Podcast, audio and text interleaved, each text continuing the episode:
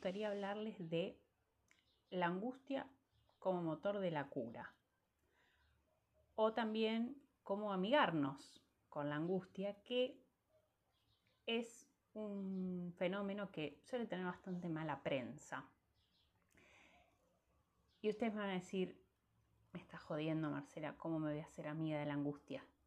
Y no, no es una joda, no es una ironía, no estoy diciendo que te tengas que hacer amiga para ir con la angustia a todos lados o casarte con la depresión, sino que, como dice un refrán, si no puedes con ellos, úneteles, ¿sí?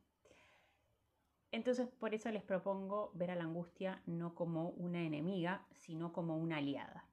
¿sí? Les voy a contar un poco de a qué me refiero con esto de motor, que no lo digo yo, sino que es algo que propone mi querido amigo Freud, ¿sí?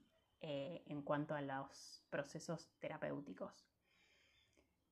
Muchas veces escuché frases como estoy cansada de estar así, de estar angustiada, de tener las lágrimas siempre a flor de piel, no lo soporto más, no puedo seguir así.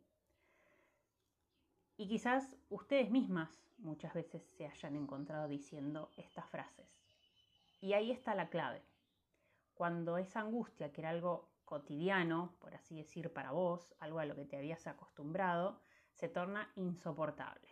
¿sí? No lo soportas más, tocaste fondo, llegaste al tope, algo tenés que hacer.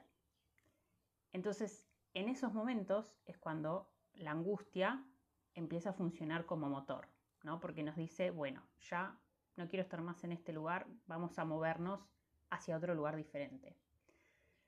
Otras veces, lo que también ocurre es que las cosas se van sucediendo en tu vida sin demasiadas emociones, simplemente suceden como en piloto automático. Y un buen día aparece un nudo en la panza, o una opresión en el pecho, o una catarata de lágrimas cuando un cliente te contestó mal, cuando te equivocaste al armar un pedido. ¿Qué es esto? ¿Qué es esto que me está pasando? Te preguntas. Lo que te está pasando es que te angustiaste. Y bienvenido sea. Porque en esa aparente normalidad que quizás estabas sosteniendo, empezó a sonar la alarma de que algo no está del todo bien.